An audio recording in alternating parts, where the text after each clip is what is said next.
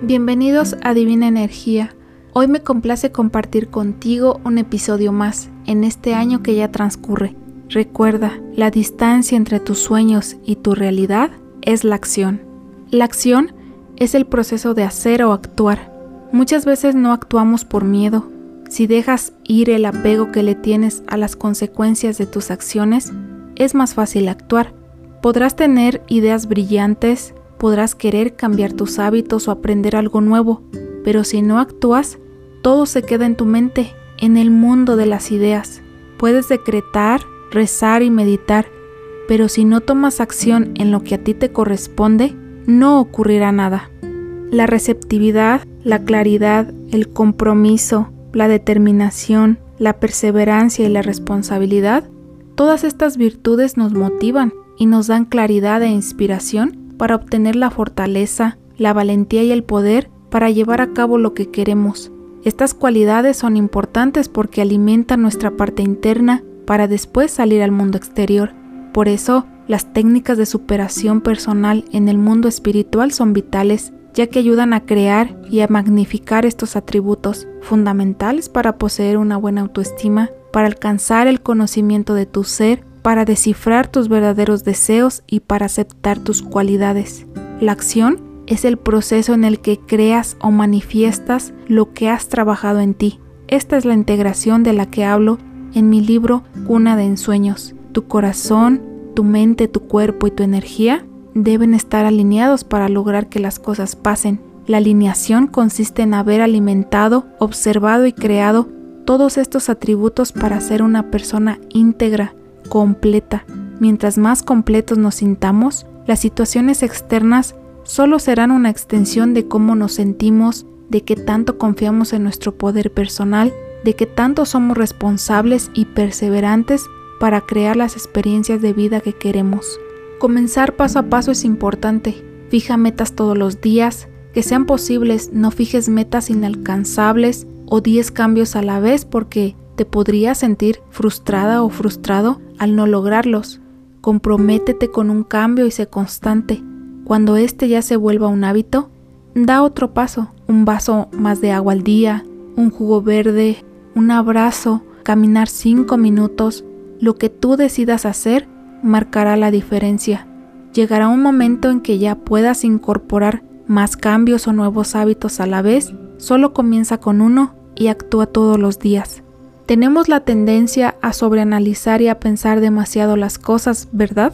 Eso nos toma mucho tiempo que perdemos en la duda, reflexionando en lo que vamos a dejar de hacer y no en los beneficios que podríamos obtener. La evaluación puede ser una gran herramienta para saber cómo, dónde y cuándo hacer las cosas, pero ¿cuánto tiempo podemos pasar en esta etapa?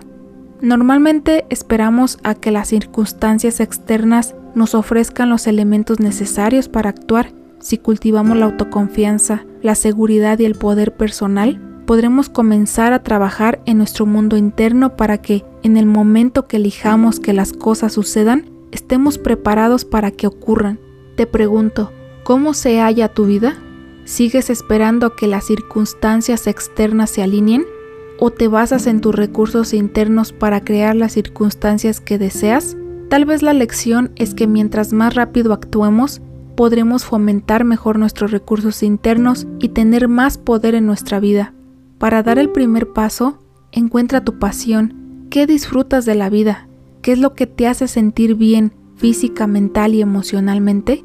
Descubre a través de la experimentación nuevos pasatiempos, aprende nuevas cosas, toma clases y cursos. Lo anterior te ayudará a encontrar tu pasión. Si ya sabes cuál es, refuérzala aprendiendo más de ella, conociendo gente que haga algo similar y que te inspire. La co-creación es esencial para alimentar la pasión. Haz lo que amas, usa tu corazón como un compás, esto te motivará aún más. Si tienes claro cuál es tu pasión y si lo que haces te hace sentir bien, eso funcionará como un compás para guiarte y las cosas van a fluir con mayor facilidad. Si no tienes la fortuna de hacer lo que amas a nivel profesional, busca dentro de esa profesión algo que te apasione o encuentra un pasatiempo en el que puedas desarrollarla. Inspírate. La inspiración y las ideas son resultado de una acción.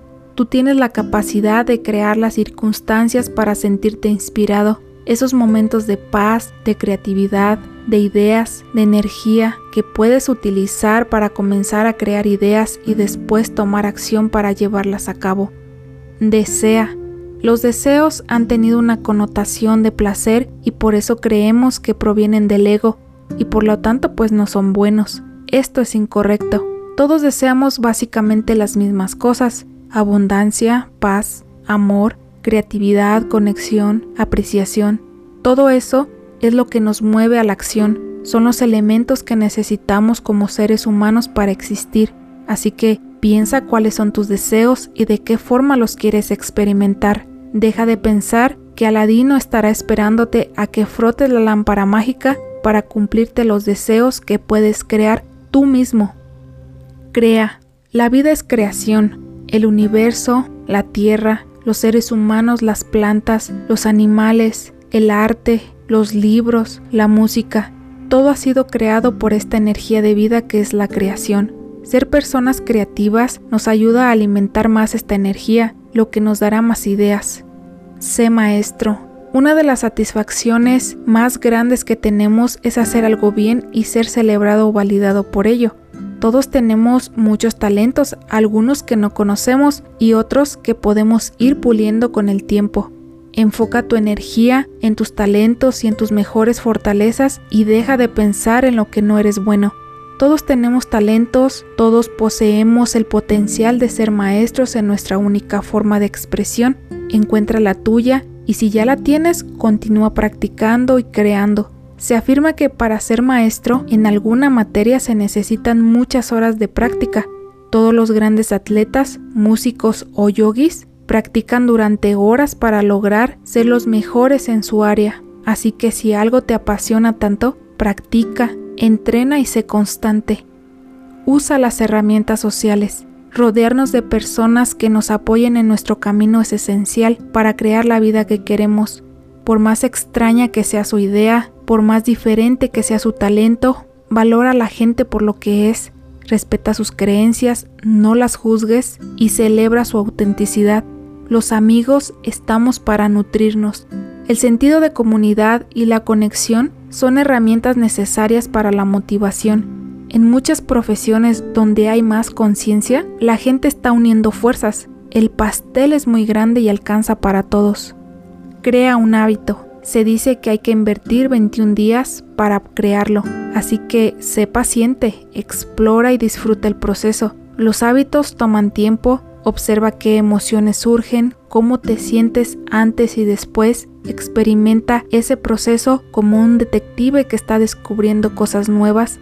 Enfócate en tus fortalezas y no en tus limitaciones, en los beneficios y no en lo que vas a recibir.